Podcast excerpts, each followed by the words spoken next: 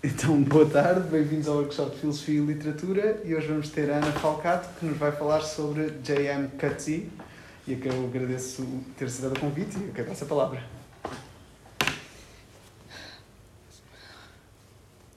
Muito obrigado, obrigado uh, a todos, muito especialmente, quero agradecer muito especialmente ao Raimundo uh, o amável convite que, que me estendeu para estar aqui uh, hoje a fazer uma breve apresentação sobre uh, a vida e a obra uh, do J.M. Coetzee e eu gostava de fazer uma primeira salvaguarda que tem que ver com o meu próprio uh, percurso de investigação, mas também com a satisfação muito especial com que eu estou aqui hoje. Porque, porquê? Passo brevemente a explicar.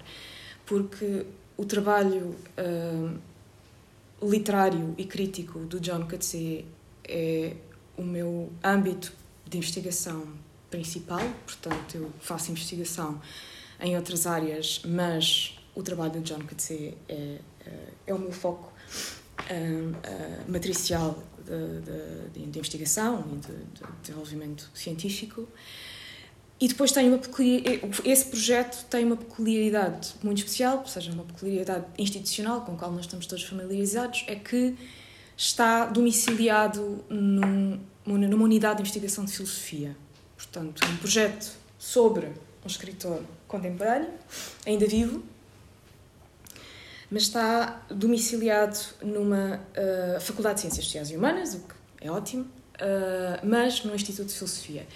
E, portanto, uh, há muitas oportunidades, têm surgido, felizmente, ao, ao, longo dos últimos anos, muitas oportunidades de trabalhar o meu uh, projeto sobre a obra do John Coetzee em estreita relação com uh, perspectivas filosóficas, uh, mas nem sempre é completamente possível.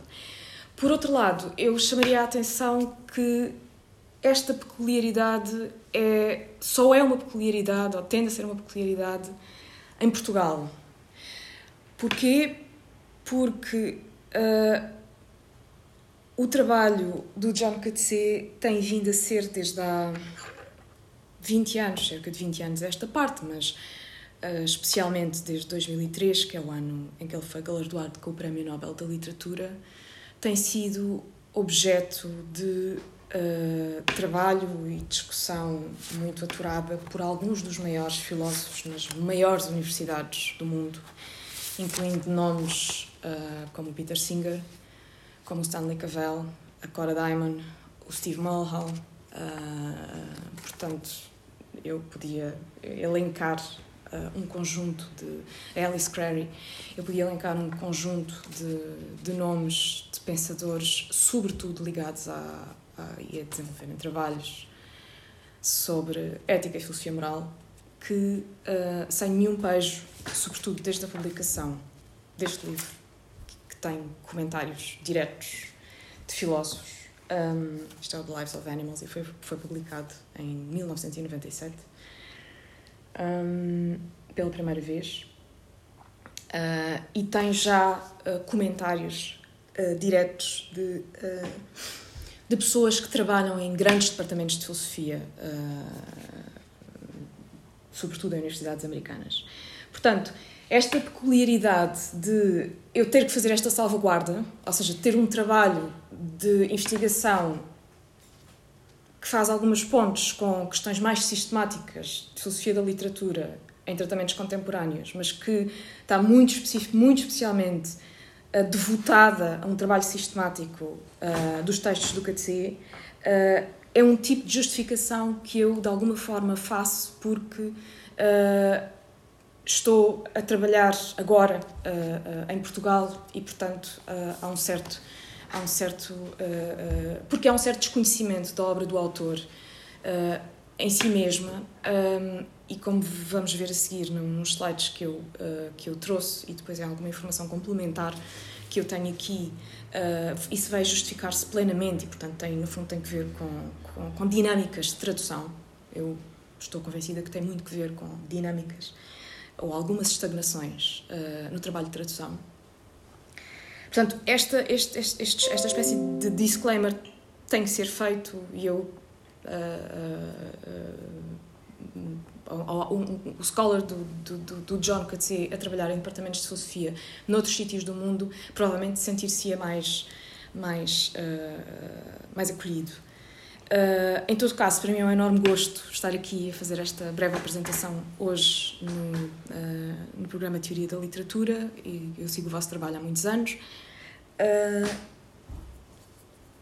e, portanto, para não perder um, o fio da justificação e a respectiva ligação com o que eu gostava de dizer no tempo que me, que me cabe, um, eu gostava que vocês vissem alguns slides que eu alguns slides que eu compactei para esta apresentação e uma preocupação fundamental deste material visual que eu trouxe para a sessão de hoje é justamente uh, fazer esta ponte entre uh, a vida e a obra do autor e de uma forma menos premente, mas passaremos por lá também e depois na discussão isso ficará completamente, um, completamente, uh, uh, uh, ou seja, um, um, conjunto, um conjunto de questões que eu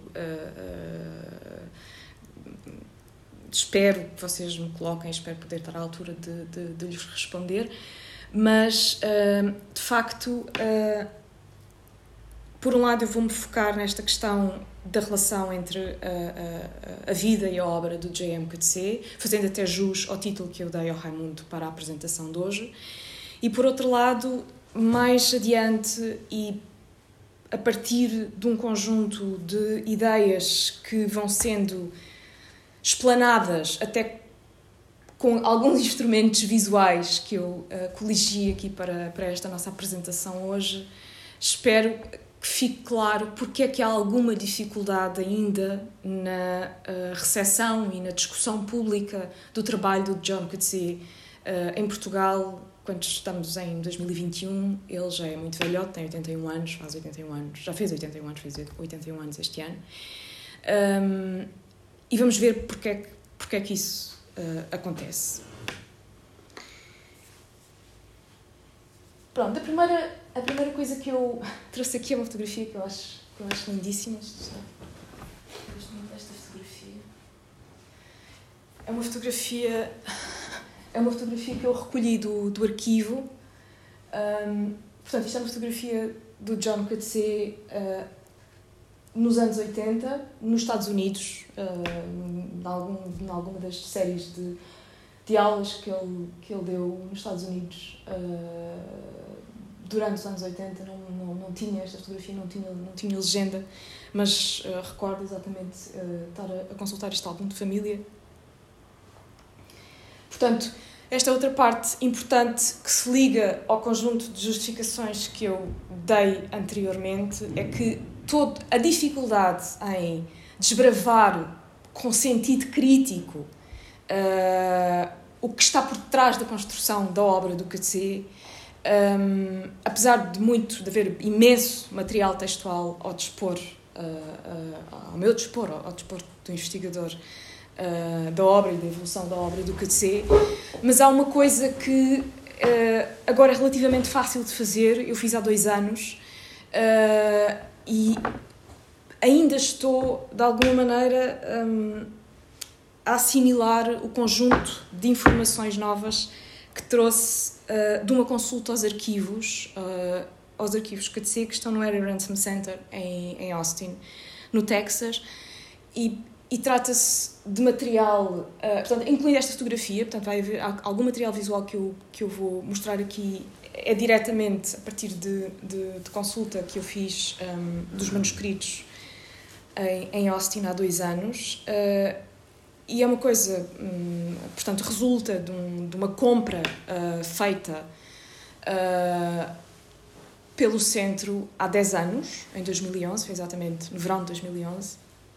E, portanto, o QTC deu todo o material uh, manuscrito em um conjunto de álbuns de família, drafts de todas as obras, desde o princípio da sua formação, desde a tese de mestrado uh, nos anos, meados dos anos 60. Uh, e todo o material está compilado, são cerca de 140 e tal caixas um, que estão alojadas no Error Ransom Center desde 2011 e estão abertas ao público, ao público portanto é uma consulta uh, uh, que qualquer pessoa pode fazer uh, seguindo as regras até de, de, de, de higiene, de manuseamento que, que qualquer consulta aos manuscritos que estão alojados em Austin tem que seguir, mas é uma visita perfeitamente à disposição de qualquer investigador interessado. Portanto, não é preciso nenhum documento especial, é uma visita de uma estadia de investigação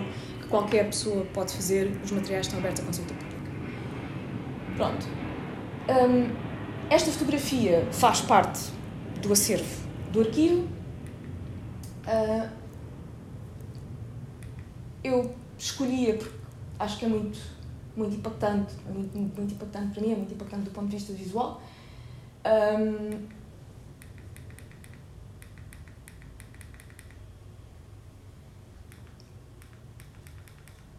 e no fundo também escolhi esta fotografia para abrir esta apresentação pelo nome que eu decidi dar à minha exposição de hoje, que é só sobre GMKC. Ou seja, eu acho que uma maneira, uma boa maneira de uh, entrar no debate é justamente uh, começar uh, por esta por ser exposto a uma a uma, a uma imagem do autor embora já tenha já tenha muitos anos pronto depois todas aquelas as questões que eu para as quais eu estava a aludir e que comecei por, por, por salvaguardar no início da apresentação de haver uma certa uma certa uh, estranheza uh, aqui, ou seja, em Portugal, eu ter um projeto sobre um escritor vivo, uh, domiciliado num, num Instituto de Investigação de Filosofia.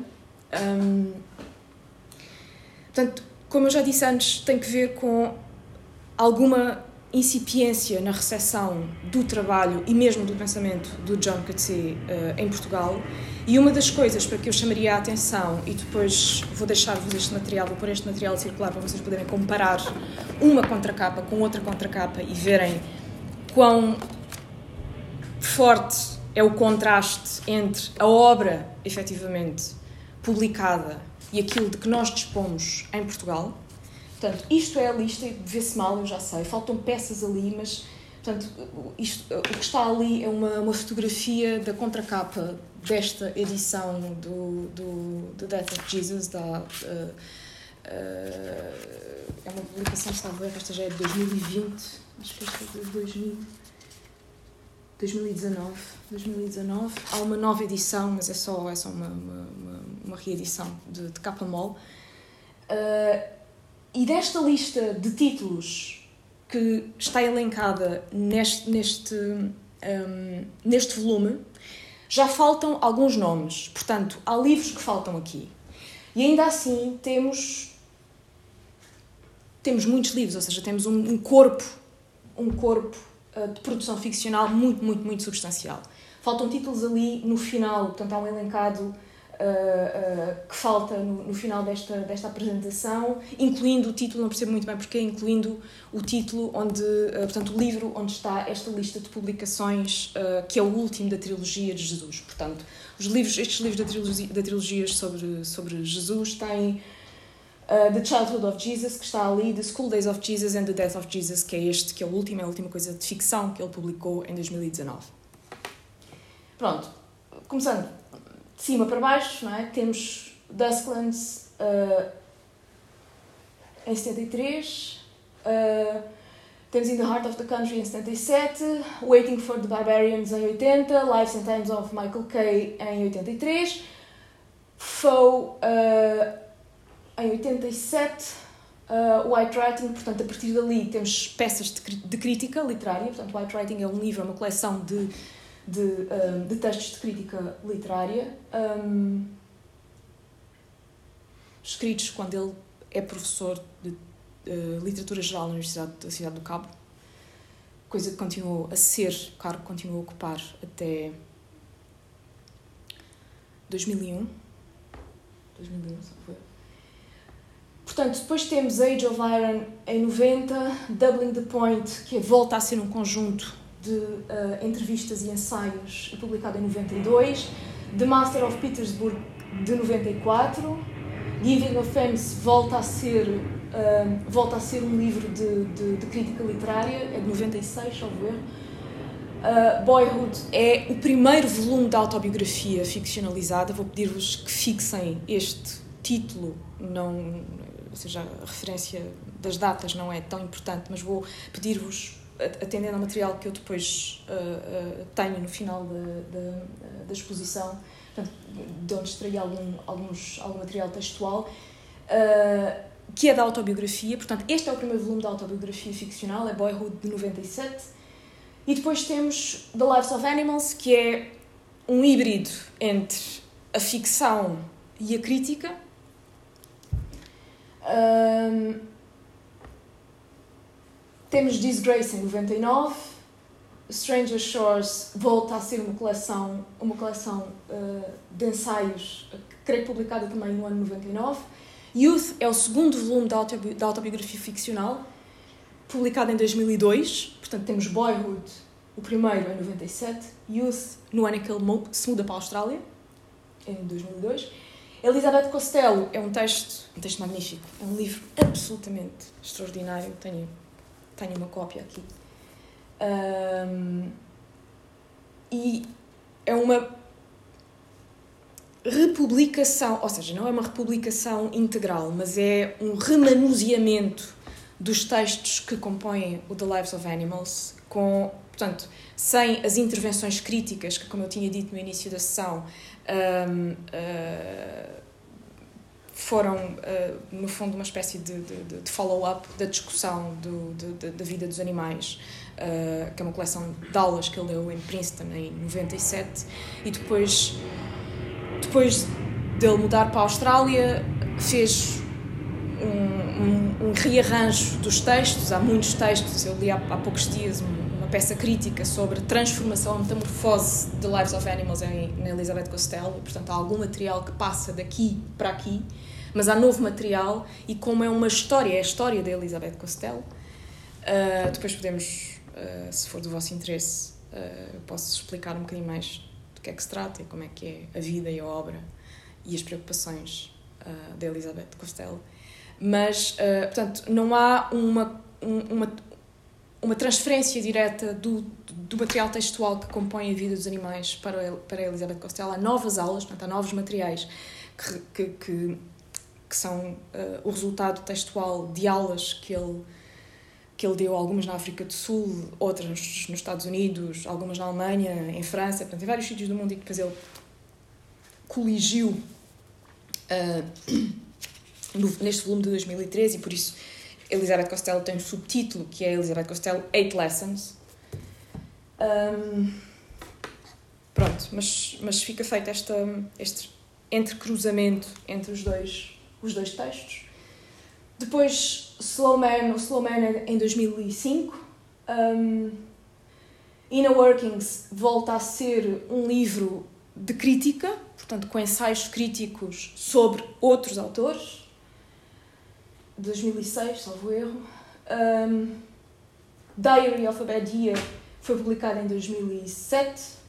Summertime é de 2009 e é o último volume da autobiografia ficcional. Portanto, eu, isto está, como está tudo coligido, não é? Está uma lista de publicações por ordem cronológica e estão entrecruzados aqui uh, títulos uh, uh, que enfim, como listas a uma ordem cronológica, mas depois como, no fundo, como, como, um, como polos temáticos, há peças aqui que estão intimamente relacionadas. Um dos casos para que eu já chamei a atenção é o The Lives of Animals e Elizabeth Costello.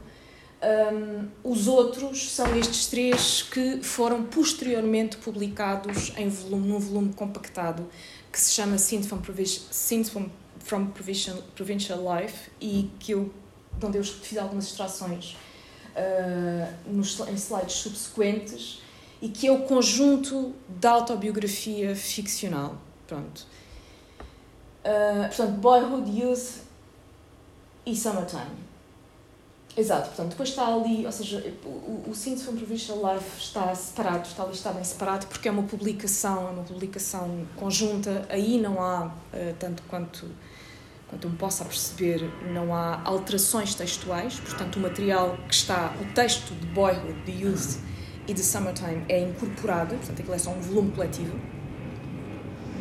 Uh, e depois, a partir Portanto, o Synth from Provincial Life, que é só este material compactado, é de 2011, e nos últimos anos ele tem estado a trabalhar numa trilogia sobre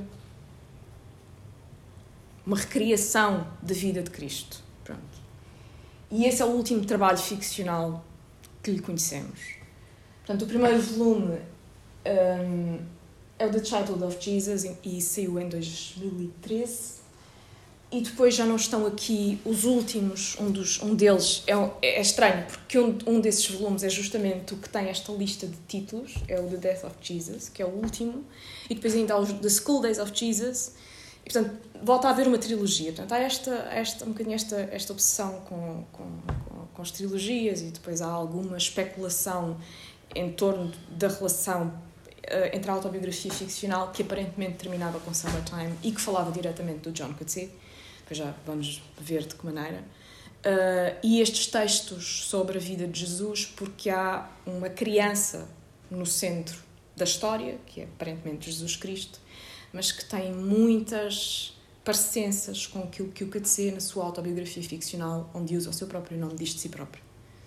Portanto, há uma estranha um, estranho conjunto de afinidades entre a, auto, a autobiografia com elementos nominais inequívocos e, e estes textos sobre, sobre, sobre a vida e a morte de Jesus e de facto na figura, portanto a figura central, ou seja, é Jesus Cristo, mas a figura central, o, o miúdo, é, chama-se David, portanto nem sequer há, há equivalências uh, uh, nominais certas e depois há esta coisa curiosa que é quando ele caracteriza a criança, muitos dos traços psicológicos e até alguns elementos de descrições físicas estão presentes nos dois primeiros volumes da autobiografia, quando ele fala de si próprio como criança e depois como adolescente e como jovem adulto. Portanto, há ali coisas, algumas justaposições um bocadinho, um bocadinho, um bocadinho estranhas. Pronto, depois há aqui mais dois, dois elementos, eu acho que. Pronto, há aqui ainda dois, dois livros um, uh, de trocas de correspondência. O Here and Now, que é um volume de, de cartas que ele trocou com o Oster uh, entre 2008 e 2011. Está traduzido em espanhol, não está traduzido em português. Um, e depois The Good Story, que é com a Arabella Curto, que é uma psicóloga exchanges in, on truth fiction and psychotherapy e, e é, um, é um conjunto, é um diálogo, portanto, é um conjunto, é um, é um intercâmbio entre ele e a Arabella e, e, ele, e é ele que faz as perguntas à Arabella Curto. Portanto, ao contrário de material, é muito engraçado porque este livro, no fundo, vira um bocadinho a polaridade do autor a que, a que estamos habituados, porque ao passo que nas obras anteriores eram... Um, alunos ou orientandos ou, ou, ou, amigos do KTC que lhe faziam perguntas, isso é o caso em Dublin, Dublin The Point do início dos anos 90. Uh, ah, aqui, neste livro, que é muito engraçado e tem algumas, alguns elementos uh, estranhos sobre uma ligação entre a, entre a psicoterapia e a ficção, mas temos o QTC a fazer questões, a pôr questões à Arabella Curto. Portanto, é ele que faz as perguntas e os maiores desenvolvimentos no livro são dados pela figura da psicoterapeuta. Portanto, é ela que responde às perguntas do John Coetzee. É um livro interessante, não, não, é, não é tão impactante como a, como a, como a ficção, mas, mas é um livro interessante. Pronto. Depois portanto já passou muito tempo, mas eu gostava, hum, eu gostava de chamar a vossa atenção sobre, uh, uh, sobre o, o elemento, portanto, o, o elemento que, um elemento que alguns conhecedores da ficção do QTC um, e da sua trajetória, da sua, da sua, do seu percurso biográfico, uh, desde os anos imediatamente antes do Nobel. portanto, desde o final dos anos 90, nomeadamente a saída da África do Sul para a Austrália e os motivos que, que tiveram subjacentes à mudança, à mudança de país. Um, e isso é uma coisa que está documentada nos arquivos no Texas, sobretudo no material sobre a preparação do Disgrace, que foi publicado em 1999 e que, eu não sei se vocês conhecem o Disgrace, é um livro, é um livro sobre o qual eu tenho dado alguns seminários, é um livro muito interessante, muito perturbador. Um, mas, portanto, uh, o QTC recusou-se a falar em público sobre a publicação e a polémica em torno do Disgrace. E, e depois continuou a recusar-se a falar sobre isso mesmo no registro ficcional. Portanto, entretanto, ele mudou para a Austrália em 2002, ganhou o Nobel em 2003, uh, ah, começou a ser, ou seja, ganhou um, um impacto, um estatuto a nível mundial uh, que ele não tinha até então, que se compreende bem, não é? E, e depois o que acontece é que, entretanto, ele continua a trabalhar na autobiografia e uma coisa interessante é uh, os, os, os, últimos dois volumes da autobiografia ficcional, portanto o Youth e, o, e, e sobretudo o Summertime, cobririam uh, alguns elementos que têm que ver com a relação dele com a África do Sul do pós-apartheid.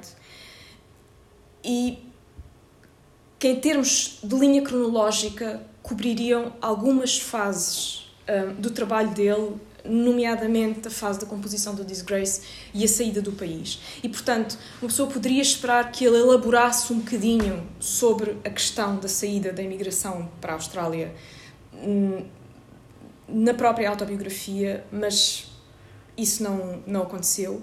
E, portanto, é uma coisa muito interessante porque a documentação desse período e desse processo de separação e de toda a crítica política que, que, que, que, que esteve uh, em torno, ou seja, que, que no fundo uh, se gerou uh, no meio político sul-africano depois da publicação do Disgrace, tudo isso está documentado nos arquivos que estão em Austin. Portanto, lá há um conjunto de cartas de recortes de jornais, uh, uh, fotografias, material que ele extraiu da própria, da própria Universidade da Cidade do Cabo, onde ele era professor de literatura geral, um, quando publicou Disgrace.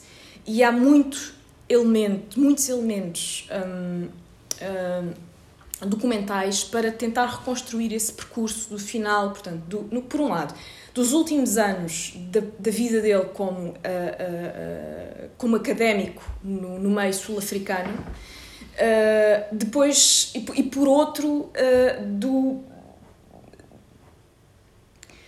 da crise, no fundo, da assimilação da crise política que vem documentada em Disgrace e que faz com que ele seja alvo de uma forma bastante circunscrita, mas muito, muito específica, muito, muito direcionada de, uh, de, de, crítica pelo ANC e depois saia, portanto, peça a reforma e, e, e, saia, e saia do país em, em, em 2002.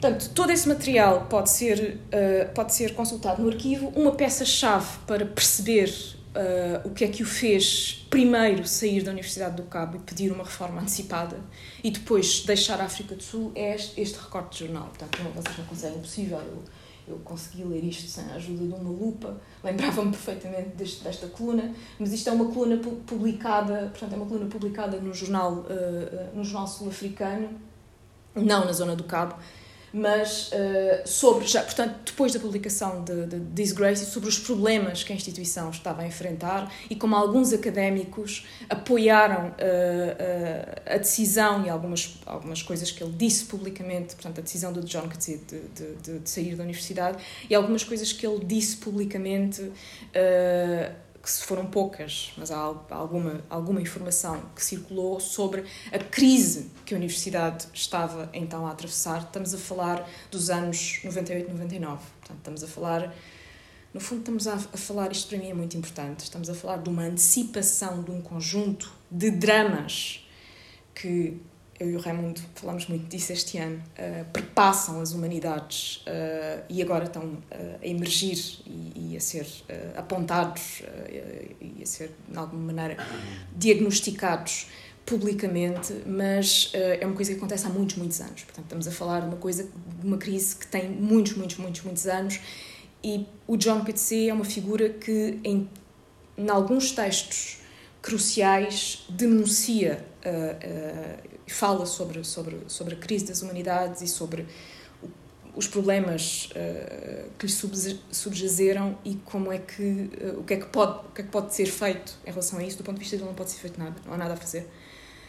Um, mas em termos de polémica pública isso, isso interessa-me ou seja em termos de, de, polémica pública estamos a falar de coisas que foram discutidas na sociedade sul-africana ou melhor num nicho académico branco na sociedade sul-africana vamos ser muito claros aqui, uh, na segunda metade dos anos 90. E eu isso acho bastante notável.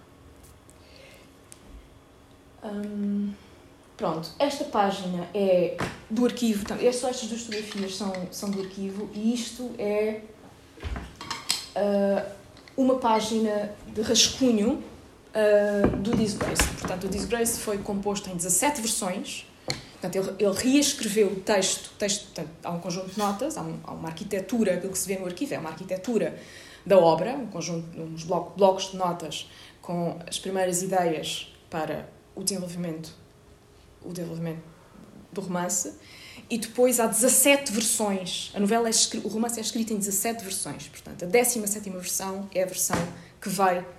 Uh, que ele entrega ao editor.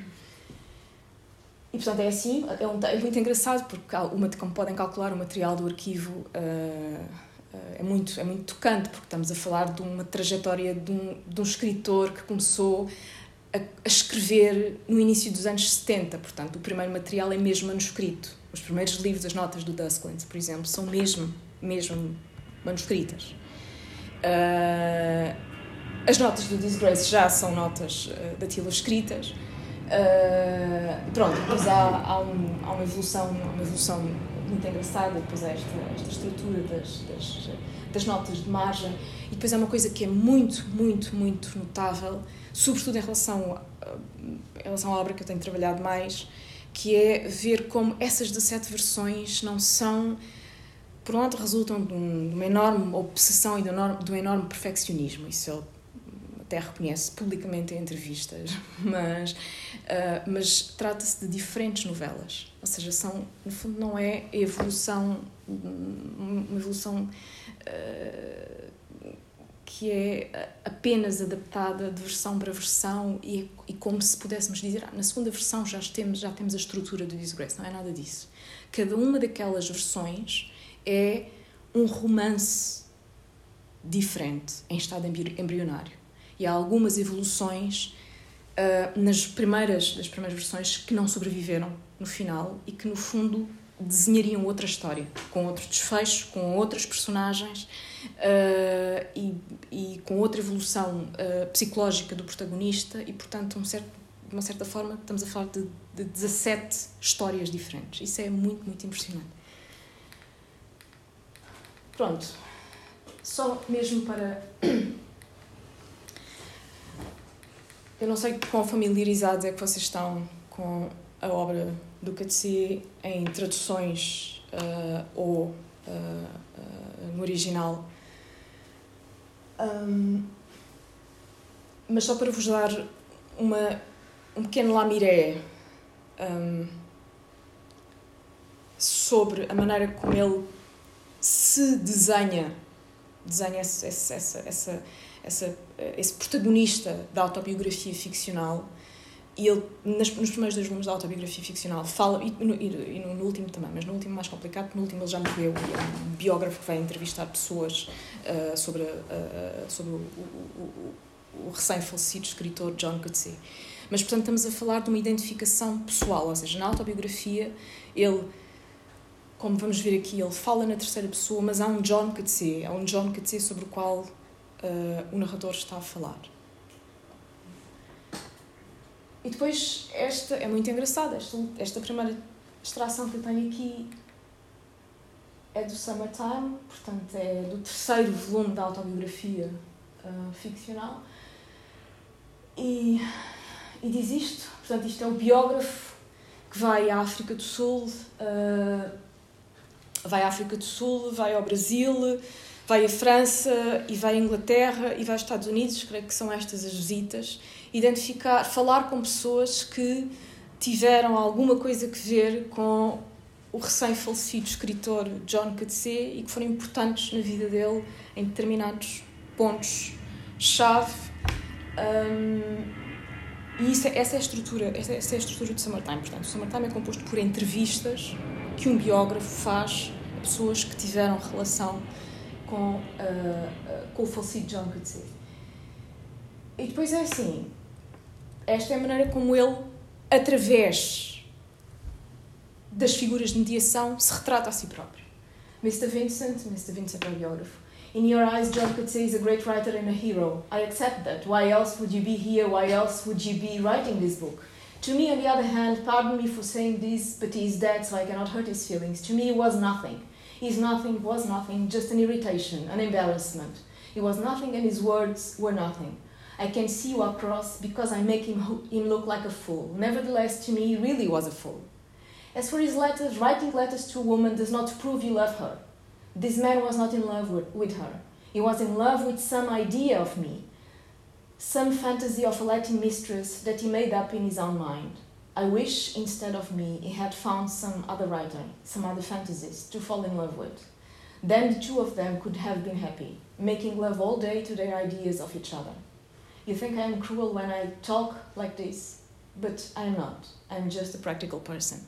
Portanto, esta é uma das entrevistadas do Mr. Vincent, e é uma brasileira.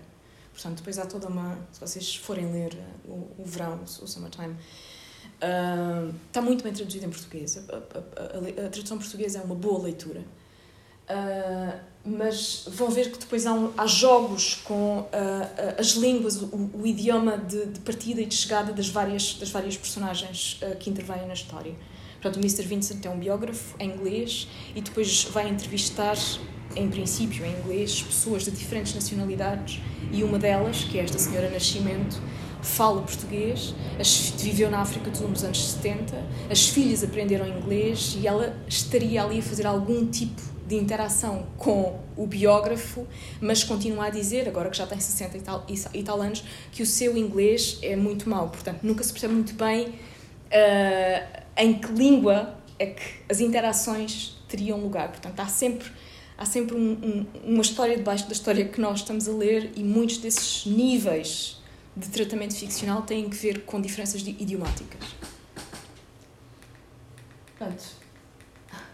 Depois este, só, só, só vou ler mais esta, mais esta, uh, ups, esta citação que eu extraí, esta do uso e esta é mais, portanto, é mais direta, a um certo nível é mais direta, porque ele usa um, um, dispositivo para se apresentar a si próprio, que é a terceira pessoa, portanto, ele fala, portanto, o, o nome dele está sempre lá, mas fala na terceira pessoa.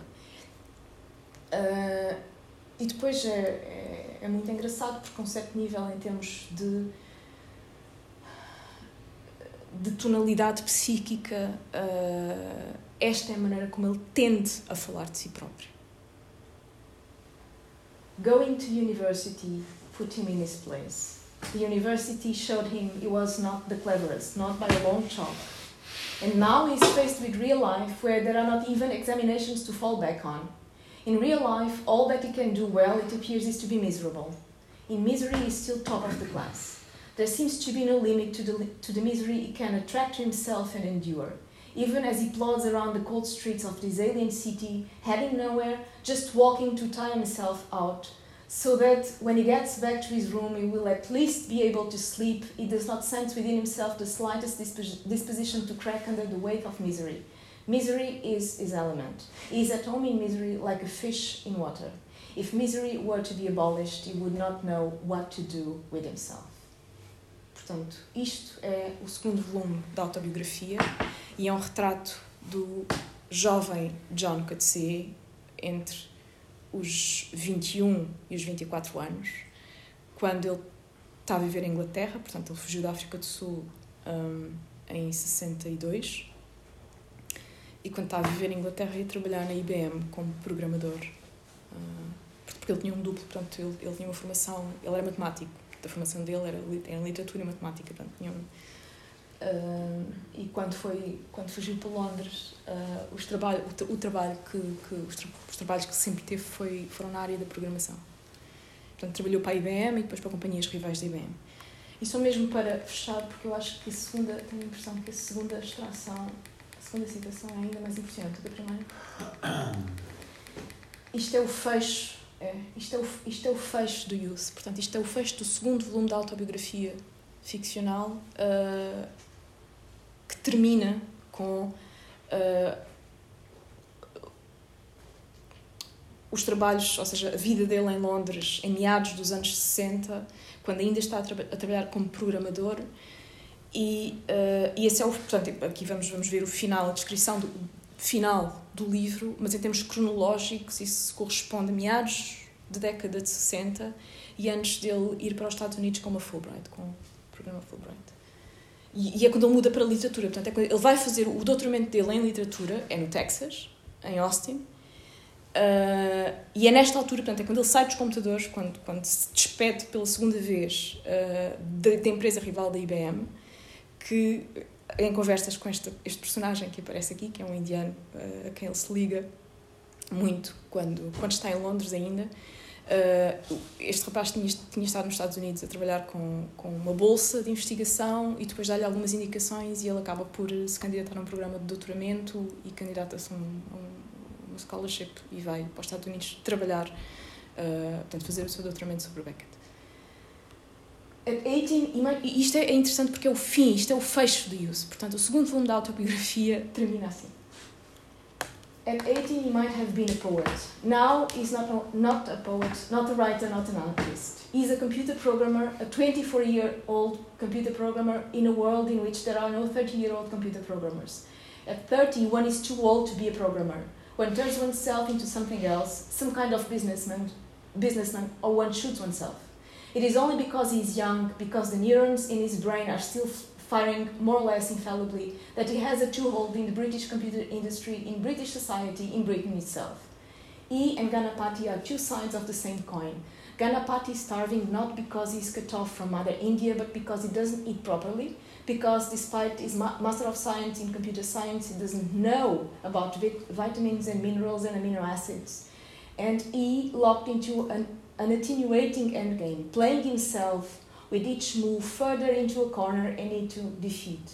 One of these days, the ambulance man will call at Ganapati's flat and bring him out on a stretcher with a sheet over his face. When they have fetched Ganapati, they might as well come and fetch him too. Este é o fim do segundo uh, volume da autobiografia, que, de outra, por, outro, por outro lado, é o último retrato do John Coetzee vivo porque o terceiro volume da autobiografia é um retrato póstumo. Pronto. Portanto, eu uh, fiz questão de me de relacionar a obra com elementos, com alguns elementos da biografia uh, e portanto concluo porque já passei o meu tempo concluo com esta com esta citação e depois estou receptiva a todas as perguntas que me possam fazer e peço-vos imensa desculpa por este atraso no, no final, porque tinha. Uh, provavelmente tinha mais material textual do que, do que seria de esperar. Muito obrigado e, e podemos passar à discussão. porque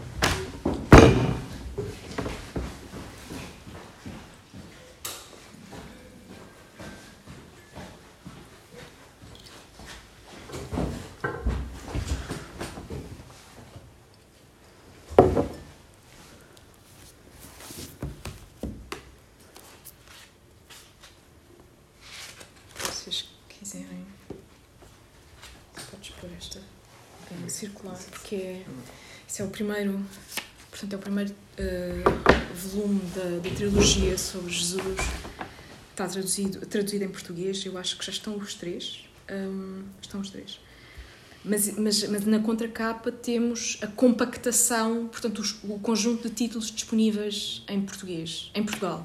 Porque há mais, no Brasil há muito mais coisas traduzidas. Portanto, é uma questão de comparar essa lista com aquela lista inicial que eu, que eu mostrei. Desde logo, o que se nota imediatamente nesta lista é que do, da, bio, da biografia ficcionada só tem verão. Uh, em português, em português sim, só tem verão. Que tem um lado. Só tem verão. É. Os outros dois volumes, é, é, os outros dois volumes estão traduzidos na, na Companhia das Letras. Um, ah, ok. Em Brasil, não, não, no Brasil, ah. no Brasil. Ah, ok. E não dá e não e em termos em termos de, de, de recursos de a, traduções disponíveis é um é um cotejo que, que não que não dá para fazer. Eu já, já ou seja, eu já tentei um, compilar material crítico em português e usar traduções que existem em português. E depois eu tenho recurso ao verão, portanto, o material à tradução de Teixeira de Aguilar do, do verão, e como eu já disse, é, um, é, um, é uma excelente leitura. É, portanto, eu tenho, eu, eu, eu tenho inglês e quando, quando tenho alguma, alguma, alguma dúvida, uh, olho para o texto uh, em inglês mas, uh, mas tenho verão e depois não tenho mais nada. E, portanto, se eu quiser fazer um cotejo como o que fiz aqui, já tentei fazer isso, tenho que recorrer às traduções brasileiras e há algumas discrepâncias em termos de, em termos de vocabulário básico que não se conseguem não se, não, não se conseguem manter, incluindo a questão pronominal, que é fundamental para o desenho portanto, o picotado psicológico do protagonista, que é a história do he, him, portanto, da, da construção da terceira pessoa uh, no presente indicativo. Uhum. Posso, posso fazer uma pergunta para lançar a conversa? Eh, eh, fez-nos fez uma apresentação do escritor, mas disse várias vezes que o seu projeto era trabalhar sobre ele. Em que é que consiste o seu projeto? Uh, um, um, em que é que está a trabalhar? O, o, meu projeto o meu, o meu projeto é sobre portanto por um lado a, a, a obra ficcional e, e, e, e obra crítica uh, eu tenho feito muita muita exploração do material uh, portanto, material ficcional Uh, claro, manifestamente. Mas, em termos de linha temática, aquilo uh, a que me tenho dedicado uh, é sobre o, é o trabalho das emoções morais no interior do mundo ficcional e crítico katiano, porque há alguns alguns textos que estão em alguns destes volumes, nestes volumes para que eu fui chamando a atenção um, de, de, de, trabalho de crítica literária, onde sobretudo no Doubling the Point, que é um livro sobre uh, uh, abordagens históricas à questão da autobiografia, uh, onde aparece de forma muito sistemática um trabalho sobre emoções morais negativas. na história da literatura, por um lado, portanto, poderia listar vários autores, mas também abordagens filosóficas contemporâneas. Emoções morais numa ficção são emoções ficcionais? Não sei, não sei, não sei se colocaria. Hum, não sei se colocaria uh, a questão assim. Eu acho que aquilo que é particularmente interessante do ponto de vista da exploração, da exploração filosófica da obra do Katsi uh, é uma coisa que está muito tratada uh, na abordagem uh, crítica feita ao trabalho dele por pessoas com formação filosófica ou por, por, por, por pessoas com formação em, em, em, em literatura e em teoria da literatura. Uh, e uma das coisas em que se tem sistematicamente insistido, e eu acho que é verdadeiramente um, um, um ponto uh, uh, com um manancial fortíssimo de investigação é o tipo de resposta emocional a uma ficção como a do John Coetzee, que, por um lado, trabalha um, resposta emocional a imagem do leitor. Ah, Portanto, a interação, exato. Ou seja, a resposta emocional de cada um de nós, como, uh, como receptor da obra, da obra do Katsui. Uh, e isso, do meu ponto de vista, uh, ou seja, isso é um, é um, trabalho que um indivíduo como o Derek Ettridge tem feito a partir de uma abordagem mais de foro derridiano, uh, ou seja, tem, tem falado desse assunto com um background mais ligado à desconstrução. Mas eu tenho, tenho tentado o mais possível ser fiel ao tipo de resposta emocional que a leitura uh, de uma obra como a do Katse, onde, por exemplo, o trabalho uh, da imagem, portanto, como é que a leitura, como é, como é que o texto literário convoca imagens. Como é que o texto literário convoca imagens e como é que um tipo de prosa, onde, por exemplo, como a do John Coetzee, onde, por exemplo, uh, a apresentação de experiências de tortura física. Uh, é muito, muito, muito, muito impactante. Como é que isso pode, no fundo, uh, ter uma ressonância muito grande, uh, quase com o, o aparelho sensório ou motor do leitor. Portanto, há um trabalho, ou seja, há um trabalho, há um trabalho no fundo, há um trabalho aí, eu tenho, eu tenho explorado várias vias.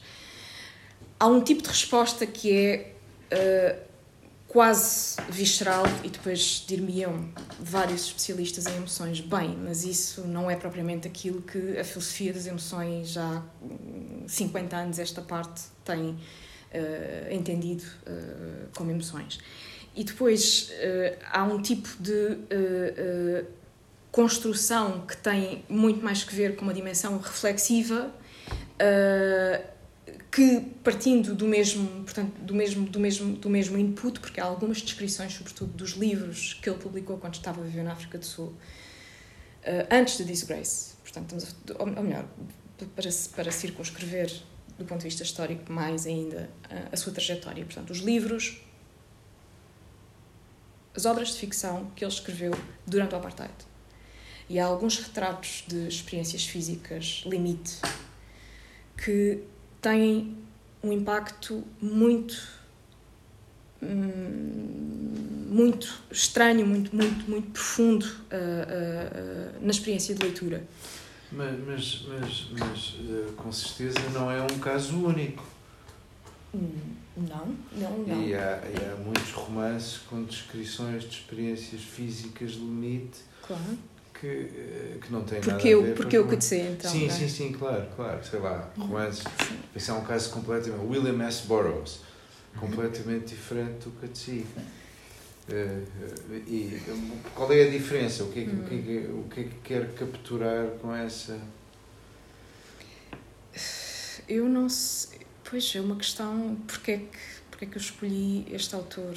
Eu, eu acho que no fundo eu acho que há aqui algo que é um bocadinho, tem uma ressonância um bocadinho uh, austiniana, porque no fundo foi uma primeira, uma primeira impressão, ou seja, uma primeira impressão, uma primeira experiência de leitura que eu fiz já quando comecei a ler os textos, uhum. as obras de ficção do Katsi, e de facto aqueles textos, os textos dos anos 70 e 80, ele começou o primeiro, o primeiro romance dele saiu em 73, o Dusklands, e tem duas partes, é um livro, é um livro partido em dois. Portanto, uma parte é sobre a guerra do Vietnã e o massacre, uh, uh, o massacre uh, feito a, pelos soldados americanos à, à, à, à população uh, vietcong. E o outro, a outra parte é numa espécie de reminiscência histórica, um pouco estranho, mas é onde ele, no fundo, pela primeira vez faz uma apresentação autobiográfica e, e é a história de um pioneiro da exploração sul-africana no século XVII, que é um um, um ano passado dele, que se chama Jacobus Coetzee. E, portanto, ele vai caçar uh, elefantes e antílopes no, no, no, mato. E depois, pelo caminho, vai chacinando, uh, vai chacinando a população local. Portanto, uh, e, e, e, pronto, e, e de facto, uh, uh, eu, por, eu por acaso não comecei por aí, não, não comecei por aí, mas, mas, uh, mas os romances dessa época, todos eles têm um, um tratamento cígnico-visual uh,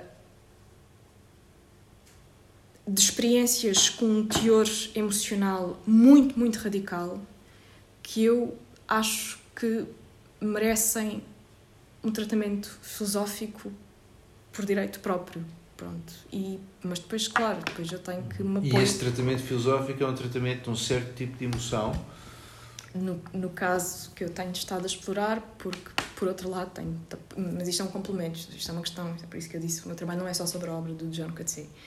Um, portanto, como eu já há vários anos que estava a trabalhar sobre emoções morais negativas e sobre teorias, uhum. uh, teorias sobre as emoções, uh, no pensamento filosófico do século XX. Pronto. Uh, e houve um momento em que eu, no fundo, tentei ligar as duas coisas. E o meu projeto de investigação nasce dessa tentativa. De... É que, há, é, é, é, que o, o, o que estava a dizer, é, agora estou finalmente a chegar a uma pergunta.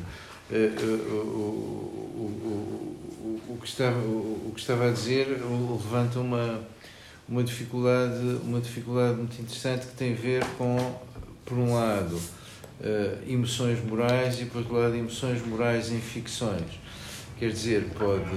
pode uh, uma coisa é discutir filósofos que têm teorias sobre a, a repulsa, ou a ira, ou, ou, ou o que for, e, e, e como sabe, há muitos. Outra coisa é falar de emoções morais a propósito do romance. E estava-me a dizer que essas emoções eram emoções dos leitores, eram reações dos leitores mais mais do que reações descritas. São reações descritas, põe-se o problema de saber se uma reação descrita numa ficção ou se uma emoção moral uhum. descrita é numa ficção é uma emoção moral. Há um sentido em que não é de todo e há um sentido em que reconhecemos emoções morais uh, familiares. Se por outro lado são emoções dos leitores, então torna-se vulnerável à, à dúvida, mas isso não é uma coisa que se passa consigo, pode não se passar com toda a gente. Uhum. Como é que, como é que se situa em relação a estas, uhum. a estas dificuldades? Uh, sabe, professor, do ponto de vista. Um, portanto, eu não tenho tentado uma generalização, isso é, muito, é uma, questão, uma questão muito, muito interessante. Eu não tenho tentado ir sequer por um modelo de generalização da resposta emocional. Uh, a uma obra, a um conjunto de passagens numa obra que depois começa a, aí já, já começa a criar-se uma certa comunidade estética, que é há algumas passagens, por exemplo, de Dusklands ou The Age of Iron, que quando uma pessoa as rastreia no uh, output crítico uh, dos mais dos mais prestigiados escolas da obra cotidiana, essas citações aparecem, aparecem. Ou seja, uhum Steve Mall cita cita, tem, usa esta citação numa peça crítica, depois o Edridge também usa, depois o Edwell também usa, depois a, uh, uh, a Cora Diamond também usa, portanto, é, e então há um conjunto Portanto, a discutir, percebe, para discutir uma determinada obra, há um conjunto de passagens que vão aparecendo nos textos uh, críticos de forma recorrente. Eu, eu, percebo, mas muitas vezes corremos o risco de estar a outsource a nossa justificação. Quer dizer, está uhum. justificado porque houve uma série de pessoas que citaram. Mas. Uh... Pois, não, por acaso eu não tenho. Não, não, faço, não faço esse exercício assim, porque eu de facto tenho. Uh, tenho uma espécie de âncora nessa experiência de leitura uh, da primeira pessoa. E a primeira pessoa sou eu. Portanto, eu tenho um conjunto, um conjunto de respostas, ou seja, algumas, algumas passagens de alguns romances que me marcaram de uma maneira muito uh, uh, uh, quase, quase visceral. e depois, no fundo, eu começo a dar algum sentido à minha, à minha própria resposta e à evolução dessa resposta, porque quando vou ler o trabalho crítico, dou-me conta que há algumas passagens que, no fundo, reaparecem. Portanto, tem boa companhia. Exato, há um certo. Há um, por isso é que eu digo que há, há aqui uma certa forma de descobrir uh, uh, um, uma comunidade estética nesta, nesta resposta a um, a um, a um, a um tratamento, uh, a um tratamento de emoções. Depois há uma coisa muito engraçada, sabe? Que é. Um, isso por acaso tem acontecido.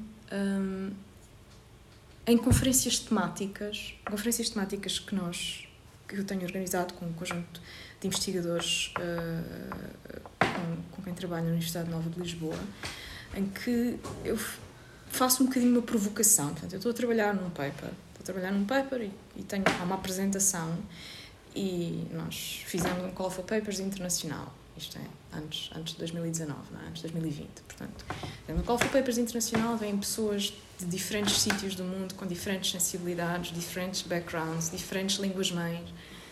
Pronto. E depois eu, um bocadinho para tentar testar essa hipótese, vamos lá ver se há aqui uma forma de receptividade comum ou conjunto, ou pelo menos articulável. E já me aconteceu, em algumas conferências, ver, ou seja, não é só o, o, o tentar uh, auscultar uh, a disposição anímica das pessoas detrás de algumas reações oculares, não é isso, mas é há um conjunto de intervenções em que, no fundo, primeiro as pessoas ficam muito chocadas com algumas das citações que eu trago à colação para, para tentar discuti-los normalmente a partir de instrumentos fenomenológicos, porque é um, tra um trabalho que em Portugal não sei se está traduzido ou não, mas que é absolutamente uh, determinante para entender um, uh, o tratamento das emoções na ficção, que é o outline, o Esquisse pour une théorie des émotions do Sartre. E, e há um, um ponto onde o Sartre uh, com uh, uh, as ferramentas descritivas que ele naquela altura já comandava e com um conjunto de textos uh, que ele já tinha escrito às costas, incluindo a transcendência do ego, é? por exemplo, e o texto sobre a imagem, sobre, perdão, sobre o imaginário. imaginário, os dois, a imaginação e o imaginário.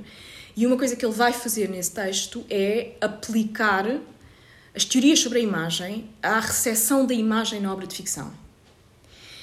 E há um texto que eu ainda não acabei, uh, conto acabar, mas, mas não, provavelmente para o ano, uh, que parte do modelo sartriano para entender a absorção uh, da emoção desenhada no texto de ficção uh, e como é que isso, por um lado, tem permite a construção de uma determinada imagem a partir de um reduto sígnico, portanto, é? a partir de, um, de, de, uma página, uma página escrita, e o Sartre não faz citações, não usa ninguém.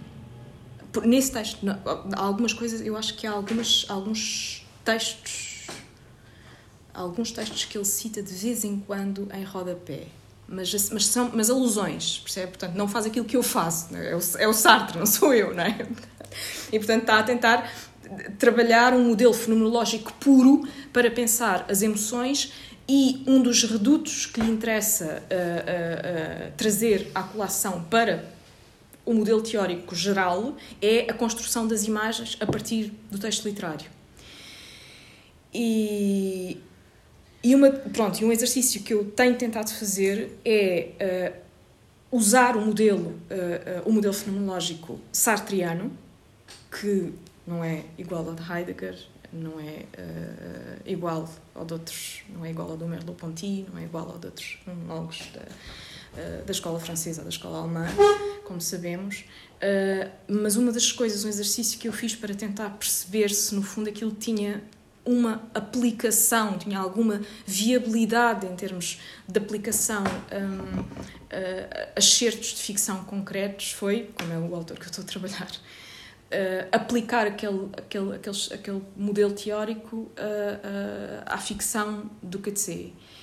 E, e depois apercebi-me disso, quer dizer, apercebi-me que há uma, uma certa uma certa comunidade de resposta que depois tem um novo embaraço, que é, no fundo, eu não sei se aquelas respostas que eu vi diante de mim eram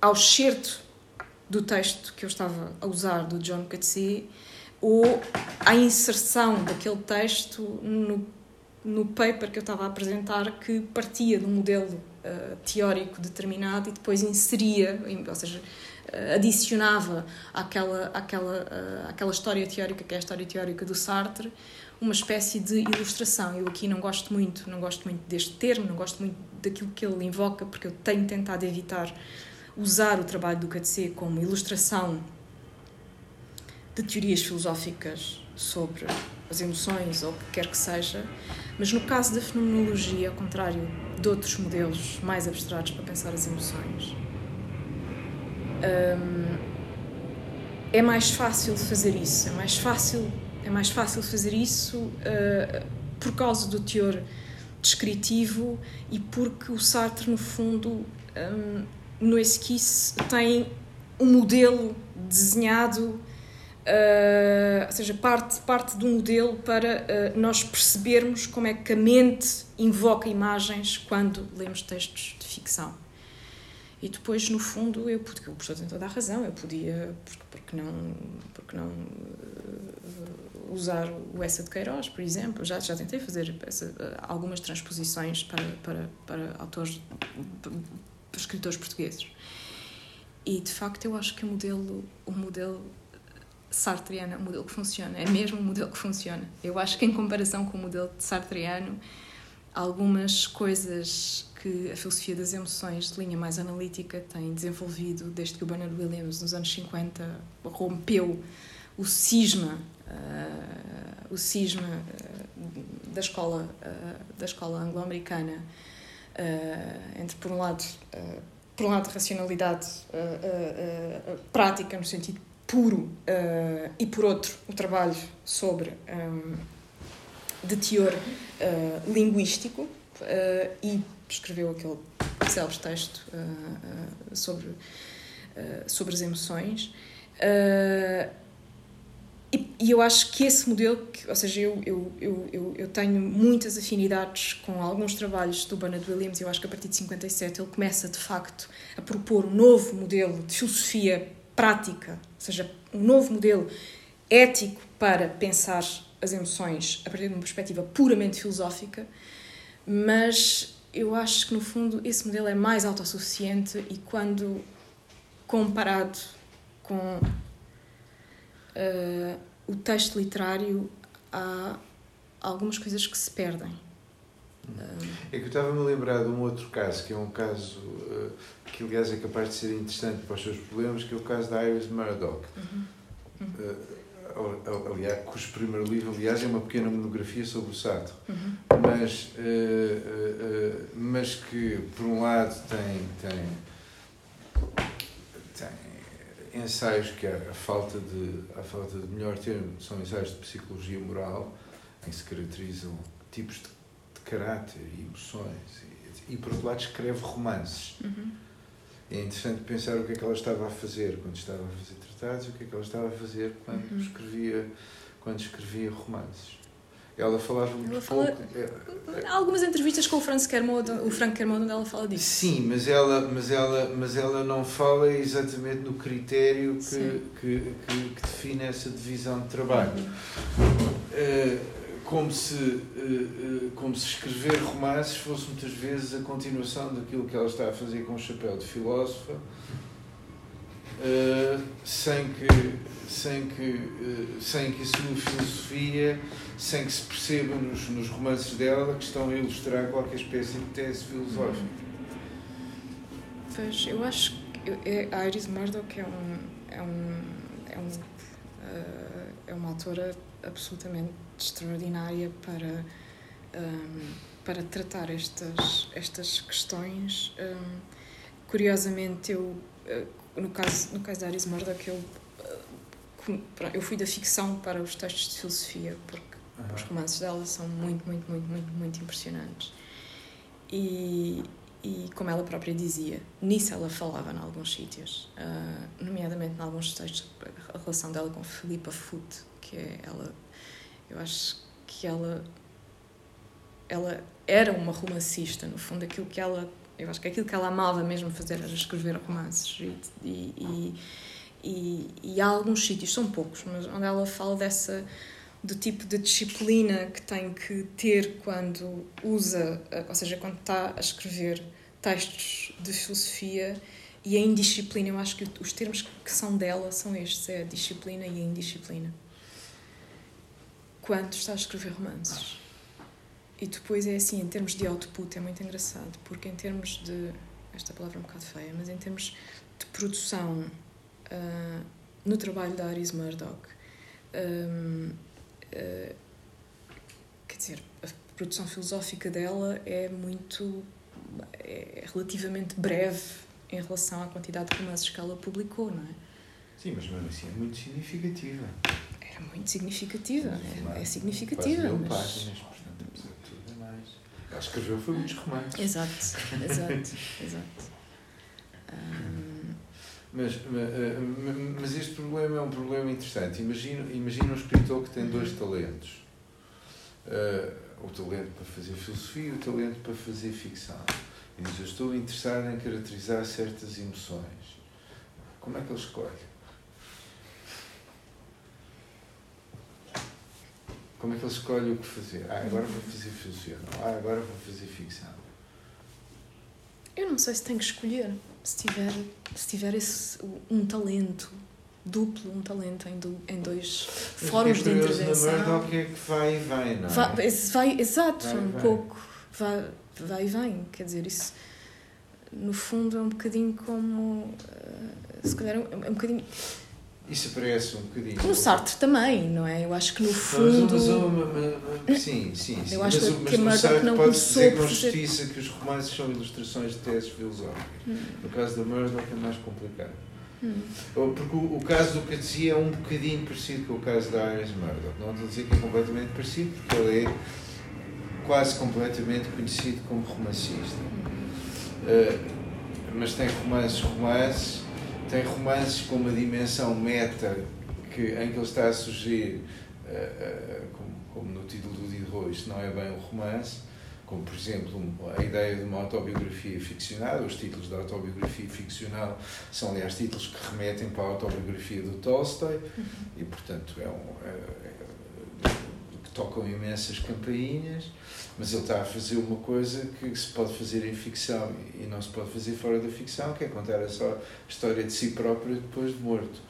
E, e, que é um, que é um, que é um, e portanto isso é, é, E por outro lado, escreve ensaios, dá aulas, orienta teses. Uhum. Dá cursos de escrita criativa. Cursos de escrita criativa. Dá, dá. Uh, uh, portanto, há um uh, há uma coisa, uma salvaguarda muito, muito engraçado, porque foi preciso ouvir o professor falar, usar esta, esta, esta expressão para eu uh, precisar de fazer outra vez um, uh, um, uma salvaguarda na, em relação à, minha apresentação e, e, o esforço que eu fiz para me concentrar em elementos biográficos.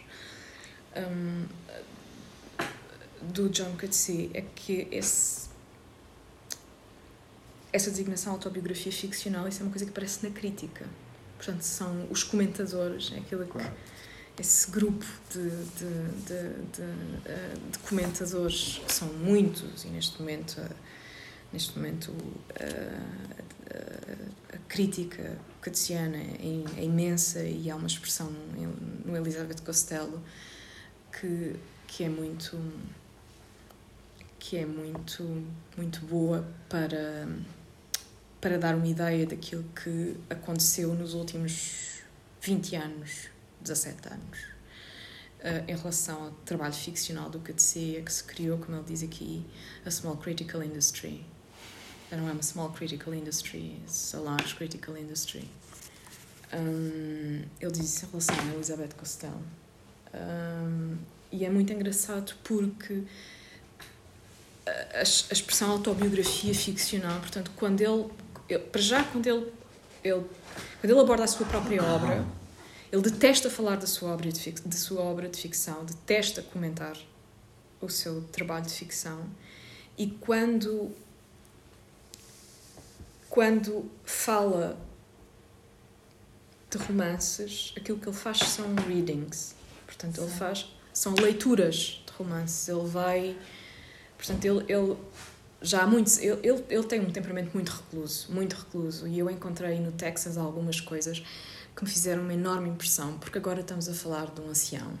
E já, ou seja, estamos numa situação muito especial, não é? E já estamos a falar de uma pessoa com uma certa idade uh, que vive na Austrália e que, como ele diz, em algumas, em algumas respostas a alguns convites uh, depois do Nobel, não tem já idade, nem, nem disposição mental, nem, nem, nem, nem, vida, nem energia física para fazer viagens uh, para os Estados Unidos duas vezes por ano e, e para mudar de fuso horário, não, não, não, não, pronto, não, não tenho mais energia para isso.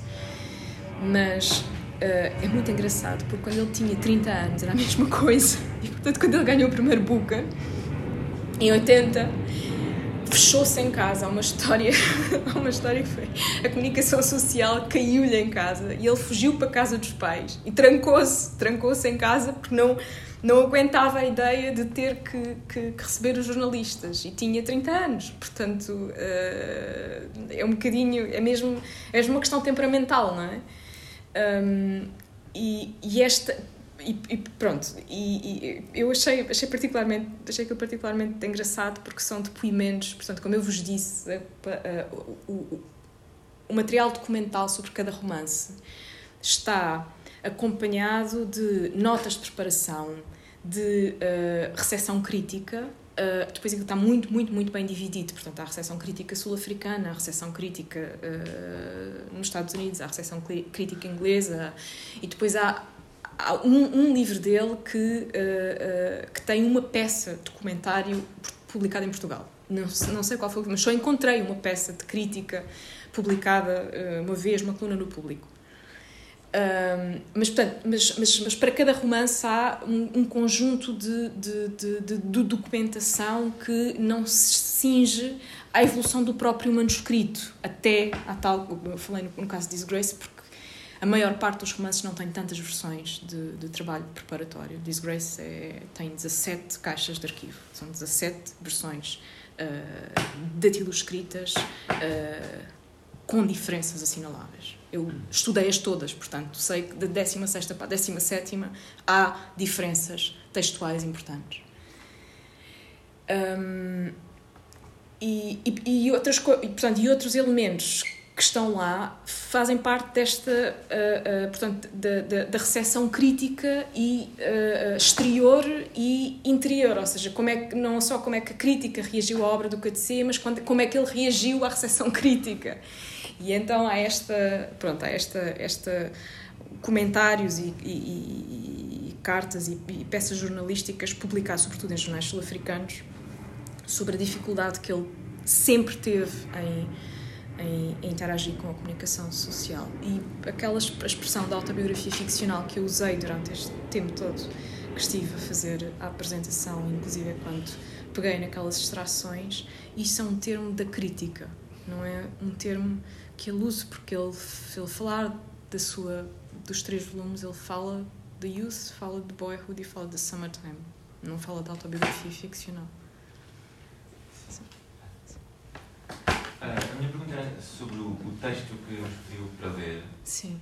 Uh, e sobre. Uh, foi o primeiro texto que li do Coetzee e é sobre o que aquilo é, no fundo. Foi um dos textos que encontrou no arquivo uhum. uh, e também, se não poderá estar nesse texto, também um, uma indicação, uma, uma resposta à pergunta do professor sobre os chapéus de filósofo ou de, ou de antropólogo ou de, ou de as, as, perguntas teóricas que tinha e da melhor maneira que eu encontrava para responder seria aquele desmei que falava seria a ficção.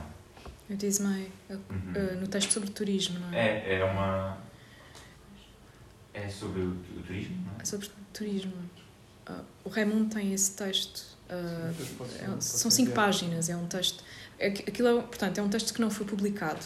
Tanto, não, tanto quanto eu posso, uh, posso perceber, ou seja, do trabalho publicado que eu conheço e daquilo que pude verificar no arquivo, aquele texto não está publicado. Aquilo é um texto de uma, de uma, de uma palestra que ele. Uma pequena, uma, uma pequena intervenção que ele que ele fez em Stanford em 2004, não é? 2004. Acho que sim. Acho que é 2004. Um, e é sobre turismo. É muito engraçado porque aquilo que aparece ali, quando ele fala do trabalho, de, por exemplo, quando ele fala da perspectiva da crítica social, lembra-se dessa, dessa parte no texto. Portanto, ele propõe, aquilo que ele faz é, ele propõe um modelo uh, para pensar o fenómeno do turismo global fala da sua experiência como sul-africano e, e, da evolução da economia sul-africana nos últimos 25 anos. Uh, todos aqueles pontos são depois tratados no Disgrace. São metamorfoseados, mas aparecem trabalhados no Disgrace, incluindo o fenómeno da prostituição. Um, mas o que é engraçado é que ele ali só parece estar a, a dar-nos, sem fazer citações diretas, mas alguns indícios de que leu material de crítica, provavelmente na área da sociologia, para pensar aquele fenómeno que ele está a discutir. Portanto, não é um chapéu que ele põe ou tira, é uma coisa, ele no fundo está a dizer: eu penso, este tem, tem, tem tendido, pela minha experiência como romancista, por um lado, é o que eu vejo naquele texto, e como sul-africano e sul-africano branco, por outro, tenho tendido a ver este fenómeno desta maneira. E depois, no fundo, aquilo que ele faz é uma invocação de leituras uh, do, do fenómeno do turismo global à luz de perspectivas disciplinares diferentes da sua. E, não, e como aquilo, pronto, aquilo é uma intervenção, é uma intervenção muito curta, não há nenhuma citação, não há uma única citação naquele texto. E no fundo ele fala de se, se há alguma coisa que eu posso ver ali são diferentes chapéus disciplinares de áreas com as quais ele não se identifica, mas onde foi recolher algum material para uh, discutir a peça que discutiu uh, naquela apresentação. E foi Disgrace essa peça? N não, não. Não, não, não. Não, naquele, naquele, portanto, naquele texto sobre o turismo, ele fala da, da, da abordagem, não sei se é isso, não, não sei se percebeu. Não, é ele depois, ele depois diz. Uh, ele não fala do Disgrace. Eu acho que a melhor maneira de tratar o meu desmai é. Ah, é, sim. É, sim. é narrativamente ficcionalmente. Sim. E, e, e acaba por não. Por e não haver essa parte, não haver esse Exato, pronto. Mas aquilo continuava. Portanto, há uma, há uma coisa que. Aquele tratamento, portanto, o tratamento. Aquele, aquele texto, aquilo é um primeiro draft, provavelmente uh, acho que havia mais havia mais mais versões daquele texto sobre o turismo mas uh, mas ele não ele não continua a, tra a tratar aquilo de um, a tratar aquele, aquela questão com uh, instrumentos uh, uh, ficcionais. Portanto, ele não, ele não, se aquilo que me está a perguntar é se ele tem um romance onde se aborda de forma específica a questão do turismo na era global, é, é isso? Não. Eu não fiquei com essa ideia, fiquei com a ideia que até ele achava que havia maneiras ideais de tratar certos assuntos. certos assuntos, bem, não é assuntos, diz bem, não é um assunto, mas o turismo era tratado daquelas maneiras por antropólogos e Exato, por sociólogos, por etc. economistas. Por, Exatamente, mas por... havia outra coisa. E, e aquela, exato, e ele no fundo, aquilo que ele está a dizer é: eu toco melhor isto, este instrumento do que uhum. outros, portanto, uh, se, ou seja, ele, é um trabalho que, que, que, dá a ideia que ele não continuou, portanto, não há um tratamento um tratamento um, uh, narrativo sistemático daquele uhum. problema. A única coisa que eu estou a dizer é no Disgrace há que tem, ou seja, com a orgânica que o livro tem, uh, aquele tema aparece tratado mais ou menos com a perspectiva que ele apresenta ali. É só isso que eu estou a dizer. E, assim, e aí sim, com, uh, uh, com ferramentas. Um, com ferramentas do discurso ficcional, ou seja, como uma ficção, não é? Uh, e ali não é tanto assim, ali no fundo aquilo, aquilo é mais é muito mais um, um, uma, uma hipóstase de, de, de, de, de, uh, de trabalho que ele põe naquela, naquela, naquela exposição, que é uma, uma apresentação oral, uh, e aquilo não é, não é um, um, discurso ficcional, até porque se repararem, por exemplo, uma perspectiva que está incorporada ali é a perspectiva histórica. Uhum. É? Filipe? Sim, sim. Uh, pronto, nunca, nunca tenho lido o Clássico, mas tenho lido bastante uh, Paul Auster uhum. mais passados. Pronto, percebi logo que, que existem muitos pontos de convergência entre os dois atores. Por exemplo, no que diz respeito às autobiografias, não é? Que eles, a certa altura, começaram a escrever autobiografias, no caso do Paul Auster, claramente numa fase em que a obra dele já estava a, a perder fogo. Acho, acho que ele, a certa altura, deixou de produzir. Mais um, deixou, de produzir, deixou de produzir bons romances. E, e, e pronto, pergunto-me se, se como funciona a dinâmica entre estes dois autores que parecem bastante próximos, não é? Bastante, mas bastante próximos. E no caso do, por exemplo, pelos vistos, uma das autobiografias do Coetzee é o, é o Summer, não é? O verão. Summertime, sim. E o Paul Auster, o primeiro volume da autobiografia do Paul Auster é, é Winter John. Pronto. Ah, parece conheço. haver aqui uma, uma ligação. Hum. E, e pronto, como funciona o, o, o diálogo entre os dois. Hum, pois, olha, é assim, em termos. hum, em termos históricos, eu sei, eu sei que eles são amigos e que, se, e que são correspondentes habituais. Aliás, são, ou seja, eh, é o casal, portanto, é o Coetzee e a Dorothy eh, e a Siri e o Paul Auster são eh, amigos, amigos íntimos, ou seja, de, de se visitarem mutuamente.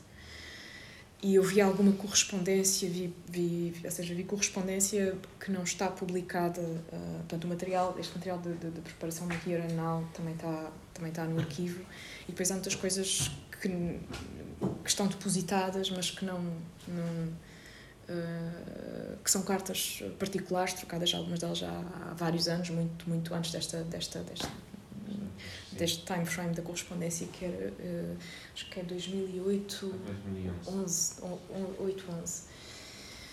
Um, pronto, é assim, é uma pergunta, é muito, muito interessante. Do ponto, do, ponto de vista, do ponto de vista da relação dos dois, uh, eu sei que é uma relação, aquilo que lhe posso dizer é que sei que é uma relação pessoal, que, que se estimam mu- mutuamente e que, e que trocam uh, ideias, não apenas, isso é interessante ler o Here and Now para perceber, porque o Here and Now tem, por exemplo, tem, são mesmo trocas de cartas entre, entre bons amigos e falam, lembro-me, há cartas que falam do Crash de 2000, do, falam do Crash de 2008, por exemplo, há muita troca de ideias sobre filmes. Há muita troca de ideias, muita troca de ideias sobre política americana, porque houve um momento que, bem, agora já não tem que se justificar, mas basicamente ele recusou-se a ir aos Estados Unidos durante a vigência, durante a era Bush. Portanto, ele houve uns anos em que ele boicotou as suas próprias idas, não, não ia aos Estados Unidos e, e di- dizem cartas, não, não volta a entrar nos Estados Unidos enquanto, enquanto o, o, o Bush e a Cheney estiveram na Casa Branca. Um, e. uh, É curioso, eu fui colega dele em Chicago nos anos Bush. pois, mas isso, deviam ser, isso eram aquelas visitas, isso eram, as- mas isso eram, isso, é que isso eram, trimestres. Pois Não, é, não, está mas isso- Fisicamente, eu vi. Exato. Mas eu acho que isso era, um- isso era uma obrigação contratual que ele tinha.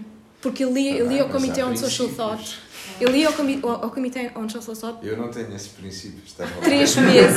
três meses. Não, não, mas é, é engraçado porque eu li, eu li essas. Essas isso está na biografia. Portanto, há um, há um, texto, há um, há um instrumento, há um instrumento de trabalho que não é. eh, ou seja, quando nós trabalhamos muito especialmente sobre, sobre um autor, pois convém ter todo o material que, que, que seja possível eh, que seja possível eh, que seja possível dispor mas há um, uma, uma peça que eu não não elenquei aqui porque não é do KTC como é natural que é a biografia portanto foi publicada em 2011 uma biografia quando ele estava a terminar eh, o trabalho para a, a versão eh, do, do Scenes from Provincial Life que tem os três volumes de autobiografia um professor, um, um sul-africano, um, uh, o, o, Joseph, acho que se chama Joseph Kahnemeyer, acho que é Joseph Kahnemeyer. Um, já morreu, entretanto, morreu quando acabou de compor aquele livro e depois a edição foi terminada pelo Derek Edridge. Mas, portanto, foi publicado, quando ele estava a terminar a revisão da última uh, compilação da, auto, da autobiografia, foi publicada uma biografia uh, uh, por um, um, um scholar sul-africano.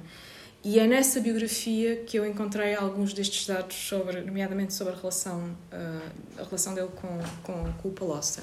E a, a impressão que eu tenho é que, de facto, nesses anos, ele tinha essa obrigação com Chicago, que depois ele, depois ele interrompeu, eu não sei quando, mas provavelmente 2007, 2008, o Kahnemeyer tem isso tudo especificado.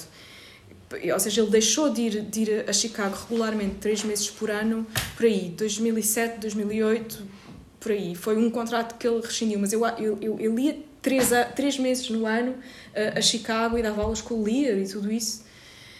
Um, pronto, mas as outras coisas, de facto, as outras coisas são insuportáveis, porque aquilo, basicamente, o Kahnemeyer vai acumulando cartas que são respostas dele a convites de universidades norte-americanas para fazer leituras e apresentações e, no fundo, para tentar que ele fizesse aquilo que ele fazia com, com, com o Jonathan Lear já há vários anos. E ele não aceita esses convites. Portanto, a impressão que eu tinha era que ele ia fazer aquilo, ia fazer aquilo ao, ao Comitê for Social Thought e depois e não, e não, não queria, uh, não aceitava novos, uh, uh, novos compromissos.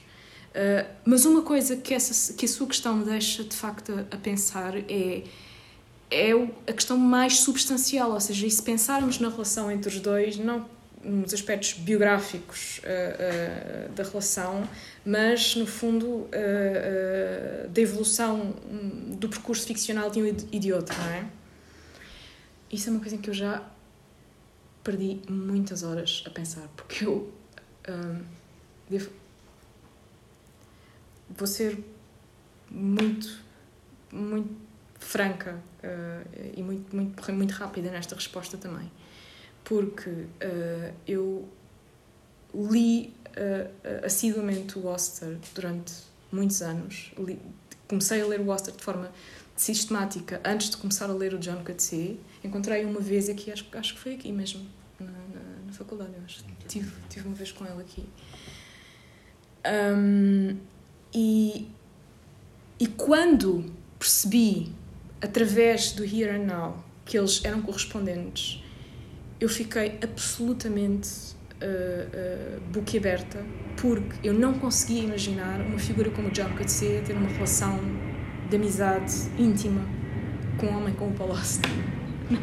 Não, conseguia, porque de facto pensavam os dois como água e azeite e não, não, não, não conseguia não, não, não, portanto, não, não imaginava que houvesse uma relação uh, de tanta proximidade. Por um lado, por questões uh, de estética pessoal, se quisermos uh, pôr as coisas assim, e por outro, porque eu de facto acho que os estilos de um e do outro são muito, muito pouco um, conciliáveis. Eu, ou seja, é aquilo que no fundo eu estava a falar com, com, com o professor Taman antes, esta, esta, esta questão que, que, que me tem obcecado um bocadinho de, de, da experiência efetiva de leitura de uma prosa ficcional que tem alguns elementos muito, muito impressionantes em termos de narrativização e de visualização, de construção de, algum, de algumas uh, uh, uh, imagens e redutos de imagens muito impactantes. Um,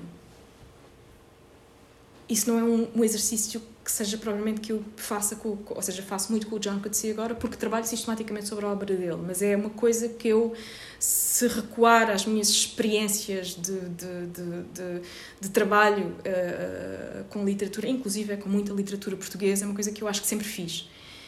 E, e é uma, uma, um, um, uma experiência que, com a obra do Oster, eu acho que uh, há um conjunto de, de, de, uh, de, construção de imagens que, uh, que se impõem, uh, há uma experiência de leitura que é muito peculiar, há uma evolução da experiência de leitura na, no desenvolvimento da ação que é muito característico e não tem nada a ver com o John Coetzee, com nada que o John Coetzee tenha escrito, mesmo com os textos mais narrativos dele, que são os textos dos anos 70 e do princípio dos anos 80. Nós temos tempo ainda. Se calhar, eventualmente, a tua pergunta. Uh, porque falou de filósofos logo ao início e de opiniões que eram uh, queridas, ou pelo menos uh, falou de alguns filósofos. A minha pergunta, no fundo, é qual é o filósofo que parece que fala melhor do de si e porquê? Não tanto nesse sentido biográfico, mas qual é que diz coisas mais interessantes sobre, sobre ele e porquê? Há um livro que eu não. que é um livro de comentário. Um, que é natural eu não trouxe na. Não, não está nestas listas porque não é um trabalho do John Coetzee, é um trabalho sobre. Ou seja, não é um trabalho do John Coetzee, é um trabalho sobre John Coetzee, que foi editado em 2010 pelo Anton Leist e o Peter Singer, um, que se chama John Coetzee in Ethics e tem um, é um conjunto de contribuições, são, são umas 13, 13 peças por aí. E, e tem um, um conjunto de ensaios, incluindo um ensaio, acho que é um texto a quatro mãos, dos dois autores, que, dos, dois, dos dois editores do volume, portanto o Singer e o Leist. Um, e nesse volume eu acho que li o texto, a abordagem filosófica mais original uh, ao trabalho do QTC ou seja, escrita por uma pessoa com, uh, uh, uh, com formação em filosofia e que, por exemplo, para invocar uma, pessoa, uma figura que já falámos aqui antes, estudou com o Bernard Williams em Cambridge nos anos 80, que é o Jonathan Lear. E o Jonathan Lear tem, nesse volume, uma peça sobre um texto de que eu falei pouco aqui, porque estava muito focada na chamada pela crítica autobiografia ficcional.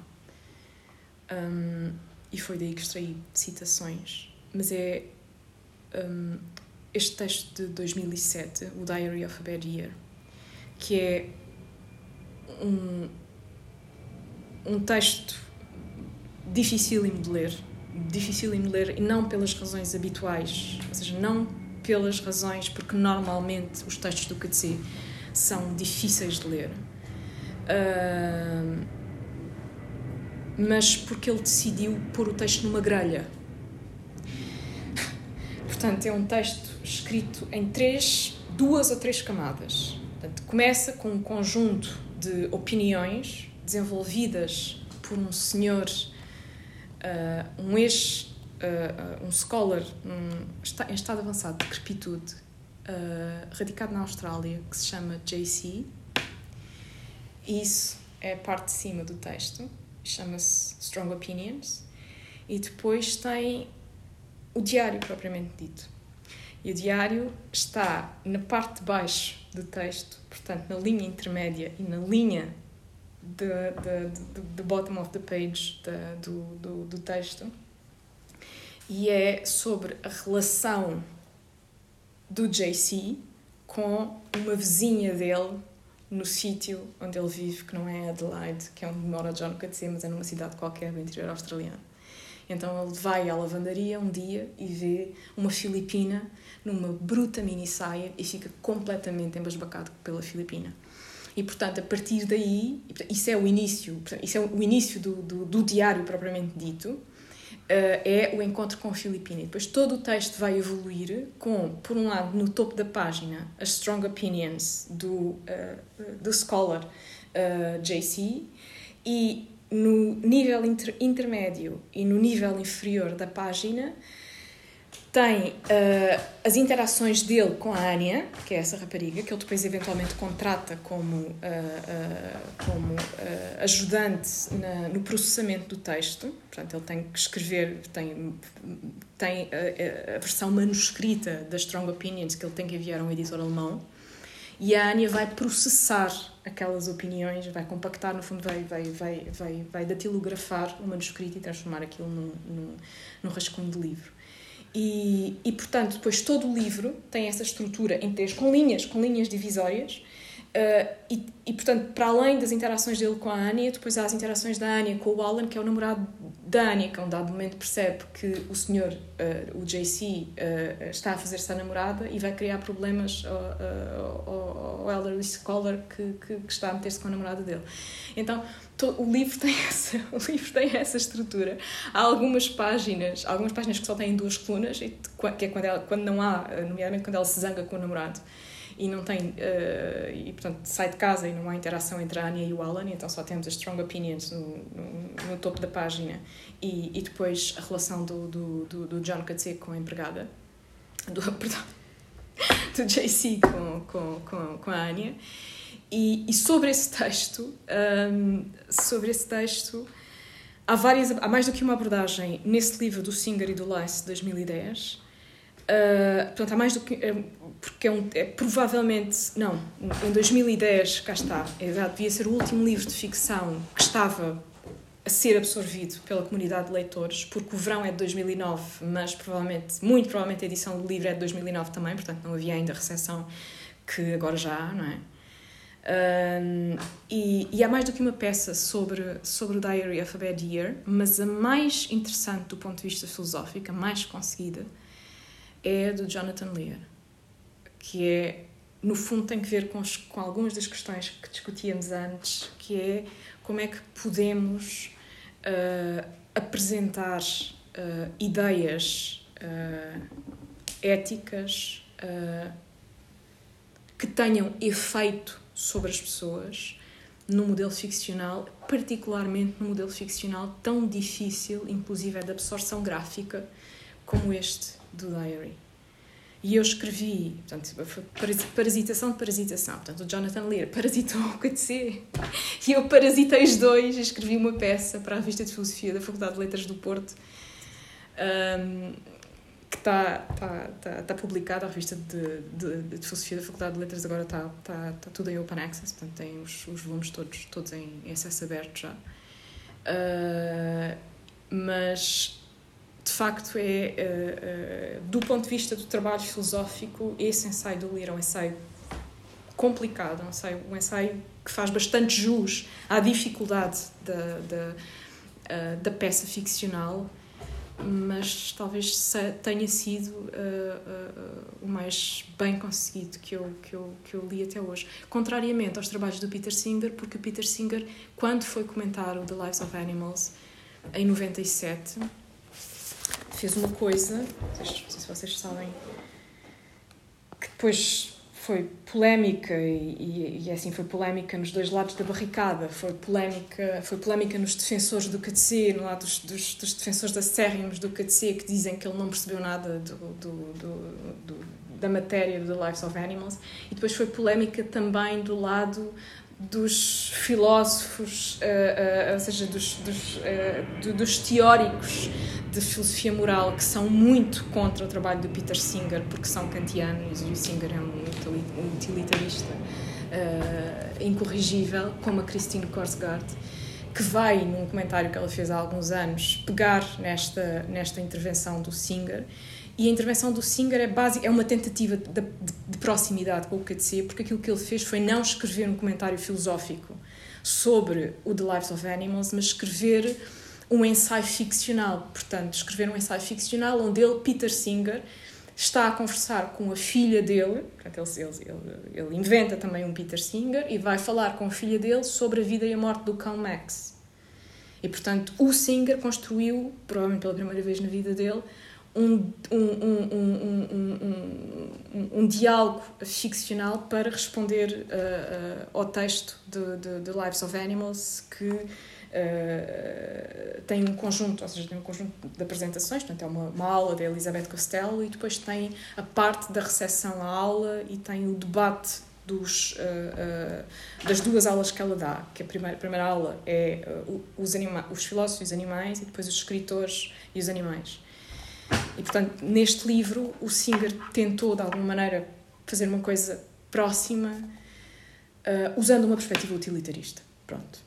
Uh, e não, não resultou muito bem. E é curioso porque não resultou. Pronto, em, em termos de recepção, foi, foi engraçado porque não resultou bem nem do lado, nem do lado da crítica literária, nem do lado da, da, da, da filosofia. Uh... Podia ter aproveitado a oportunidade, já que era ficção, para fazer um Peter Singer adepto da Virtue Ethics.